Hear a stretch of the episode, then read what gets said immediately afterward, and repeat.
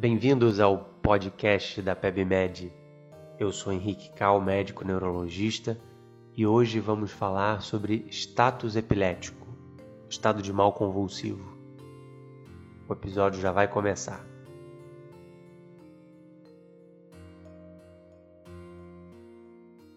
Então, a ideia aqui é dar uma visão prática sobre a identificação e o manejo do estado de mal epilético convulsivo também não convulsivo, principalmente focando no manejo farmacológico.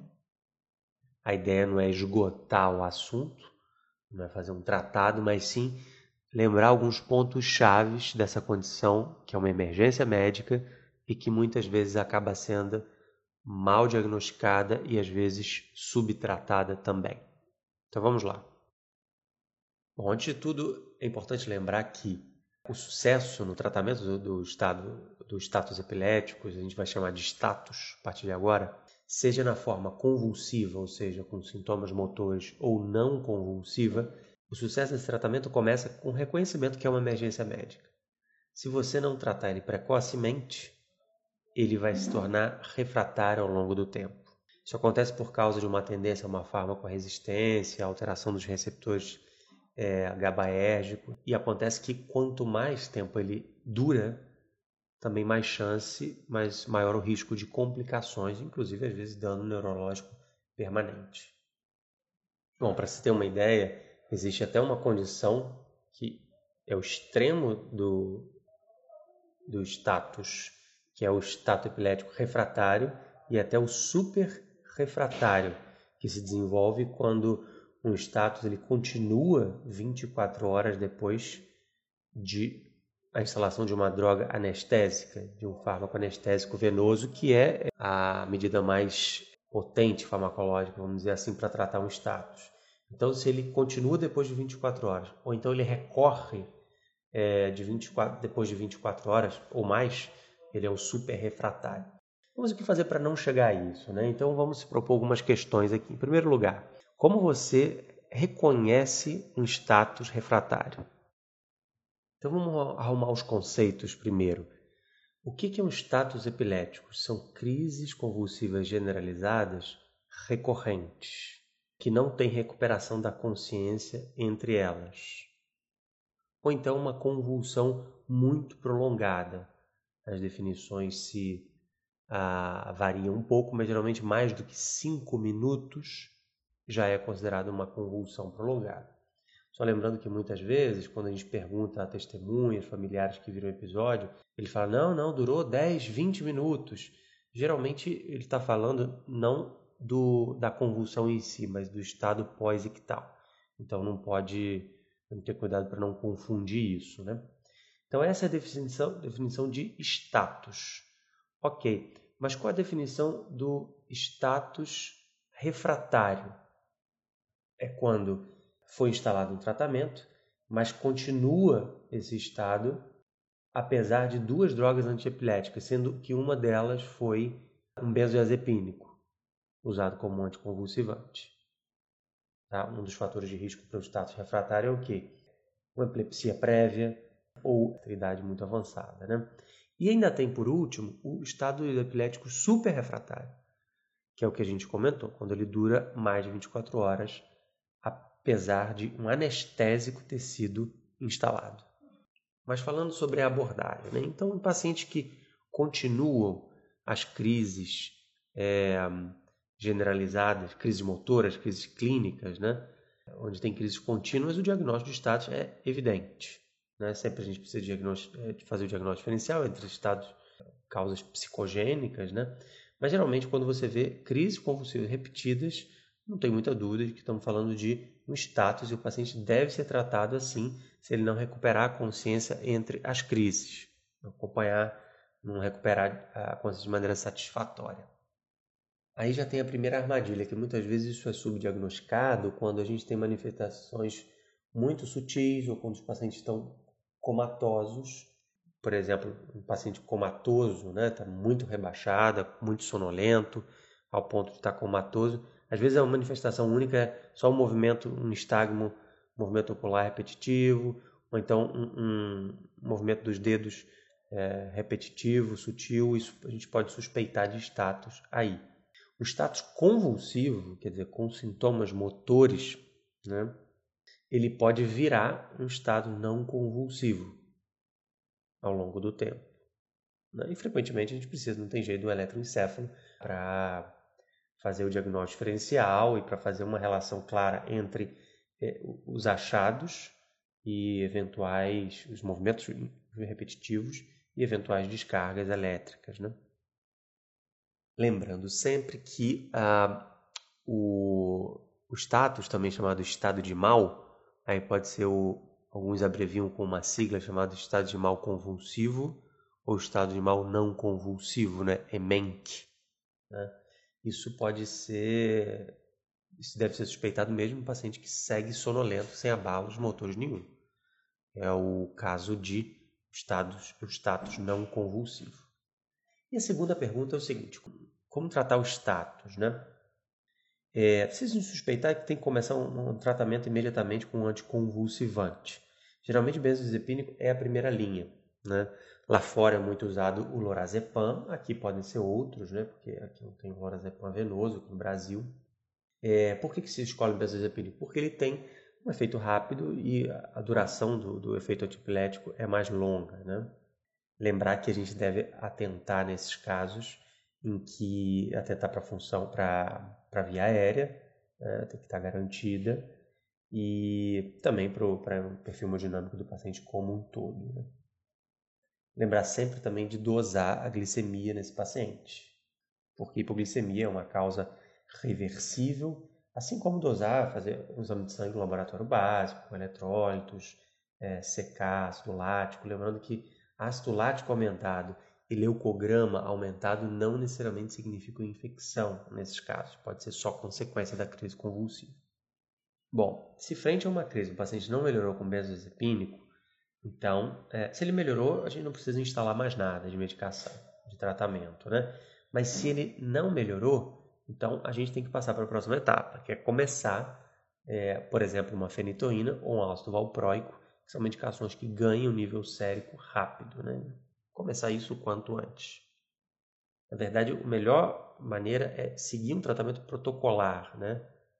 Quer dizer, a primeira linha melhorou, a primeira droga que a gente instalou melhorou o status? Não. Então seguir para uma próxima linha até ir reavaliando sempre, seja clinicamente, seja com eletroencefalo, até as crises pararem. Lembrar sempre que a dose tem que estar adequada. Esse é um, um erro bastante comum. Subtratar, né? Então, por exemplo, é, a fenitoína geralmente é 20 miligramas por quilo, né? A suvalprox geralmente é 30 mg por quilo. Então, se a gente tivesse que seguir um protocolo, poderia ser assim. Né? Então, começar uma dessas medicações, a fenitoína, o ácido valproico, outras alternativas, o levetiracetam ou lacosamida. Isso pode ser feito, inclusive, já na emergência. Né? Lembrando que tem outras medidas que a gente vai falar aqui, né? mas só mencionando é, fazer uma imagem, pelo menos uma TC, em alguns casos pode ser feito ah, uma punção lombar, dependendo, e pode ser feito também tiamina junto com a glicose. E seguindo uma proposta de protocolo, em segundo lugar, geralmente já no CTI, né, com uma via aérea garantida, muitas vezes uma via aérea invasiva, a gente tem que começar um benzodiazepínico. Se, essa, se, se esse quadro não melhorar, por exemplo, o midazolam, tendo como alternativas aí o Propofol, embora tenha sempre a, lembrar da síndrome de infusão do Propofol. Ainda tem outras, outras drogas como barbitúricos, etc.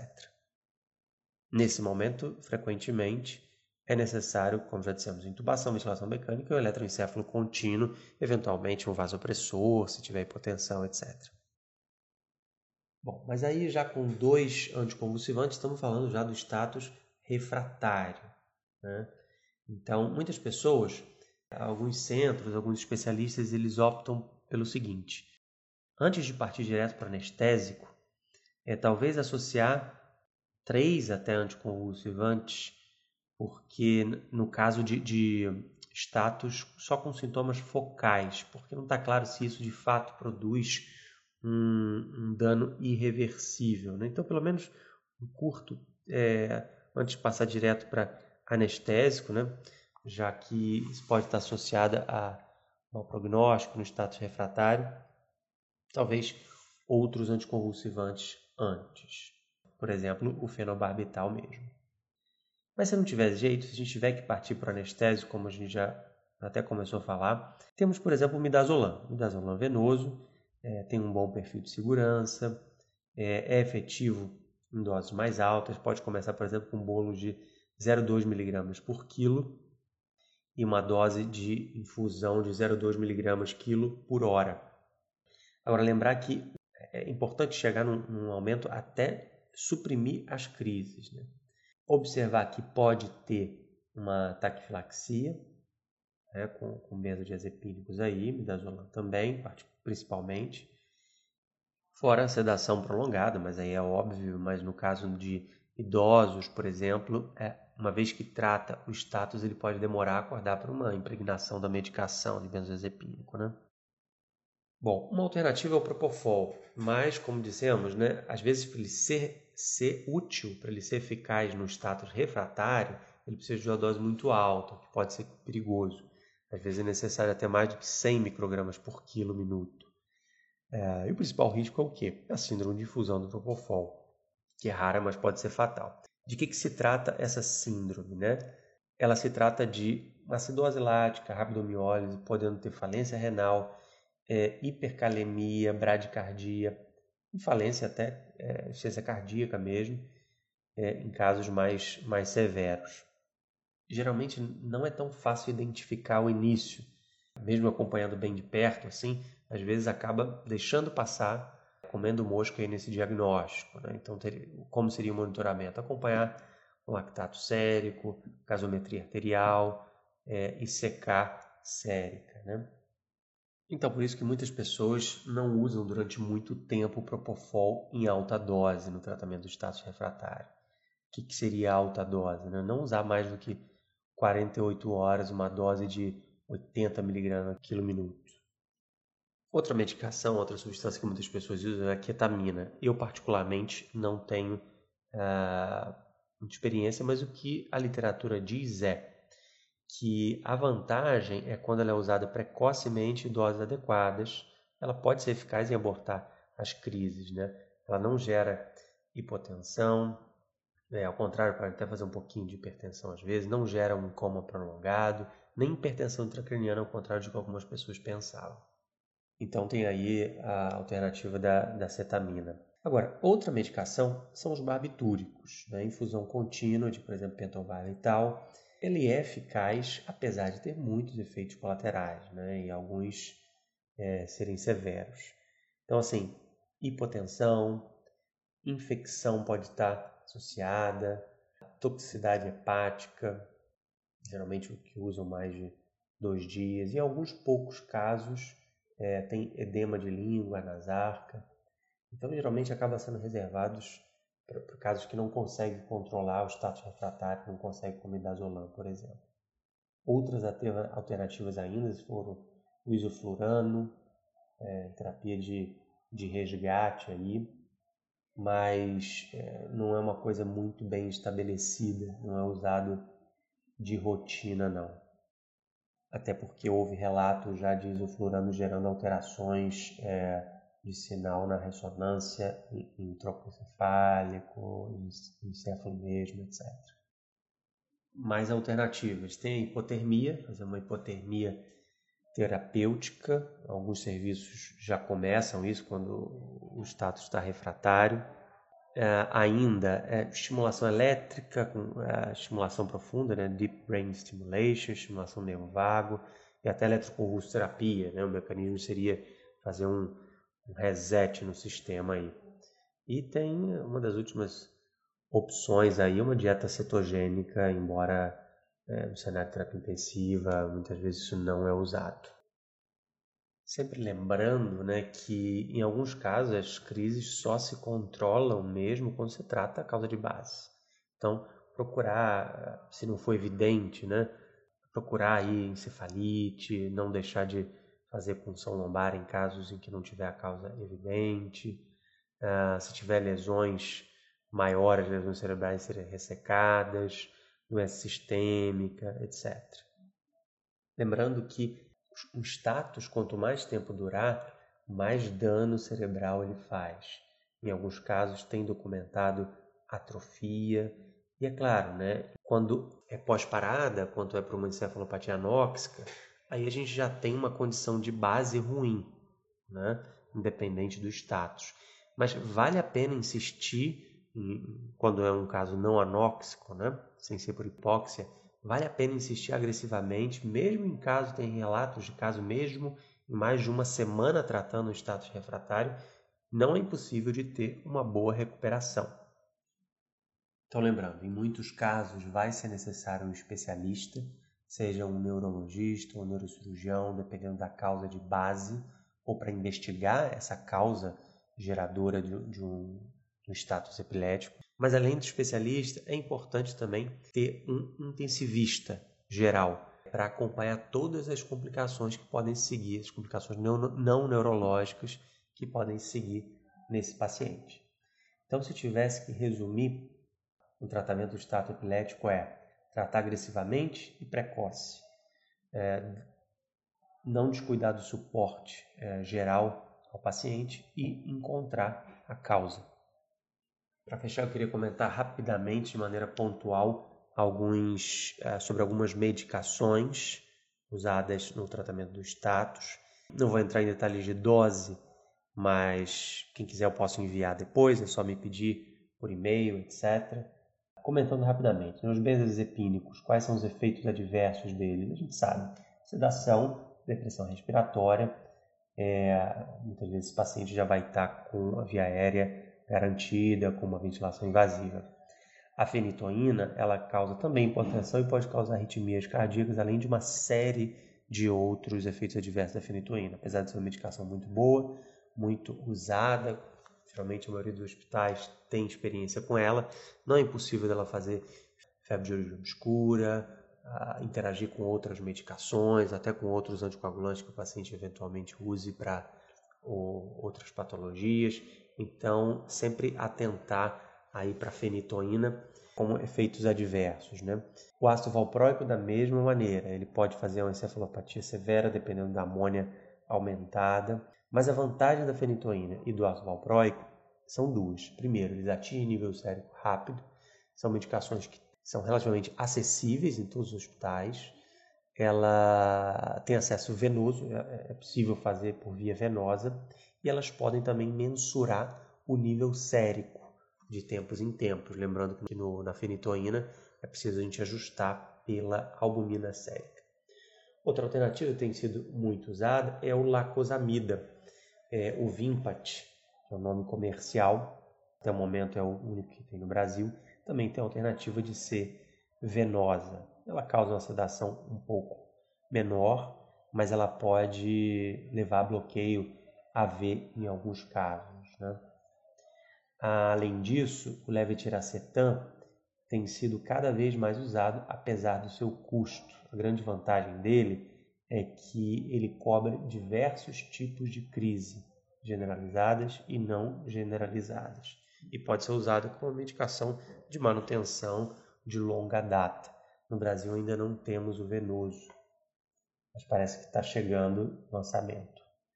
Midazolam e o propofol a gente já comentou bastante assim como a ketamina e o pentobarbital também já, já comentamos.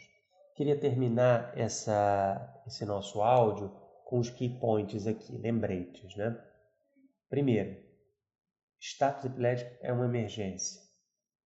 Elas vão ficando mais resistentes, as crises vão ficando mais resistentes aos anticonvulsivantes e pode gerar dano cerebral irreversível deve-se usar um protocolo com passo a passo progressão de dose, checando sempre se está tendo melhora ou não. Ver se as doses estão na dose correta. Se dois anticonvulsivantes falharam em abortar o status convulsivo, considerar intubação, EEG contínuo e uma, um anestésico venoso. atentar para o perfil de segurança das medicações e sempre procurar a causa de base. Ficamos por aqui, queríamos convidar vocês para olharem no portal do nosso site da PebMed, que tem alguns textos sobre esse tema, e também convidamos vocês a acompanhar o nosso podcast. Está disponível tanto no Spotify quanto em outros aplicativos de podcast, ou mesmo vendo o áudio pelo próprio site, pelo próprio portal da PebMed.